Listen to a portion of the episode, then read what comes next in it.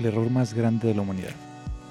Vimos en la introducción al tema que la revolución agrícola nos trajo puras cosas positivas, pero tenemos que plantearnos también la pregunta, ¿fue lo mejor que pudimos hacer? ¿Realmente fue la mejor opción para la humanidad? Podemos argumentar que durante este proceso volverse sedentarios y domesticar nuestros alimentos, fuimos nosotros los que fuimos domesticados.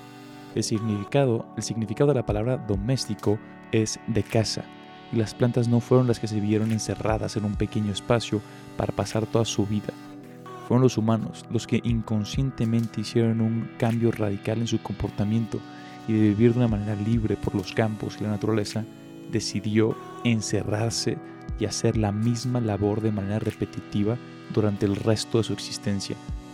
Este cambio de comportamiento fue como abrir una caja de Pandora, de la cual salieron miles de problemas que no teníamos en el pasado, empezando por nuestro egoísmo y envidia sobre los bienes materiales los cuales hace algunos años ni siquiera teníamos. El hombre se volvió un esclavo de sus posesiones. Como bien dice el dicho, los lujos se convierten en necesidades y las necesidades en obligaciones que no teníamos anteriormente. Nuestro nuevo estilo de vida nos llevó a pensar que necesitamos más cosas para ser felices y empezamos a poner nuestro bienestar en cosas. ¿Quién tiene el mejor martillo? ¿Quién tiene la mejor cosecha? ¿Quién tiene la casa más grande? Cosas que en nuestra esencia nunca nos hubieran importado se volvieron el centro de importancia para todo miembro de una sociedad agrícola. Sí, empezamos a tener más, pero eso no significó que fuéramos más felices. Lo contrario, empezamos a demandar más y más y más. Este mismo efecto lo podemos ver en nuestras sociedades en la actualidad, conocido como la inflación del estilo de vida. Si empiezo a ganar más, necesito gastar más. Y esos lujos que podía empezar a tener acceso con mi aumento de sueldo se convierten en una necesidad y por lo tanto en una obligación. Algunas personas pueden decir que esto fue un error, un cambio en comportamiento que no fue pensado y que nos afectó más de lo que nos ayudó. Pero definitivamente ese no fue el caso.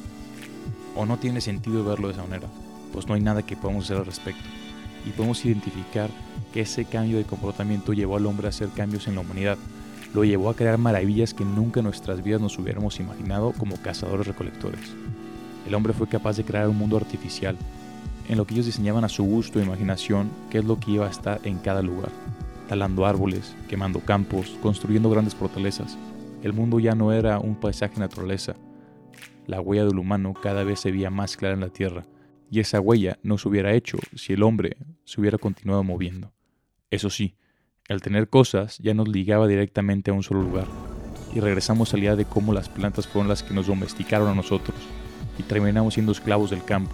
Ya no pudimos disfrutar el viajar y movernos con tanta seguridad y libertad, pues no podíamos dejar todas nuestras posesiones y nuestras herramientas descuidadas.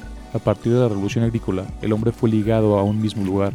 Antes no teníamos esos problemas, no pensábamos a largo plazo. Si me voy de este lugar no pasará nada. El hombre del nuevo mundo pensaba mucho en el futuro.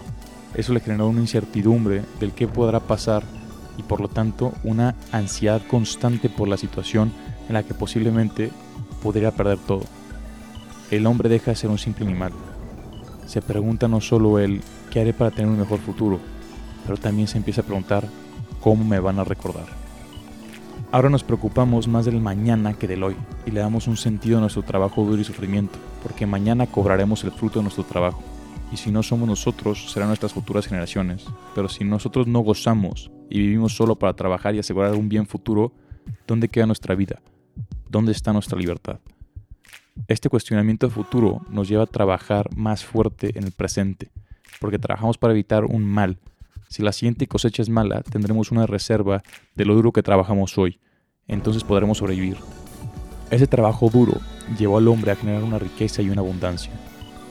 Esto generaba más y más crecimiento, y si había una crisis de las cuales hablábamos, pues ya se había preparado la sociedad. Y era un hecho que los que ya existían podían sobrevivir.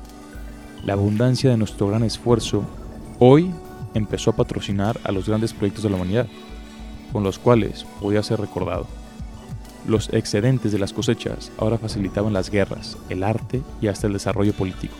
La constante ansiedad del hombre sobre el futuro indirectamente impulsó el desarrollo y el crecimiento de la humanidad. ¿Tú qué opinas?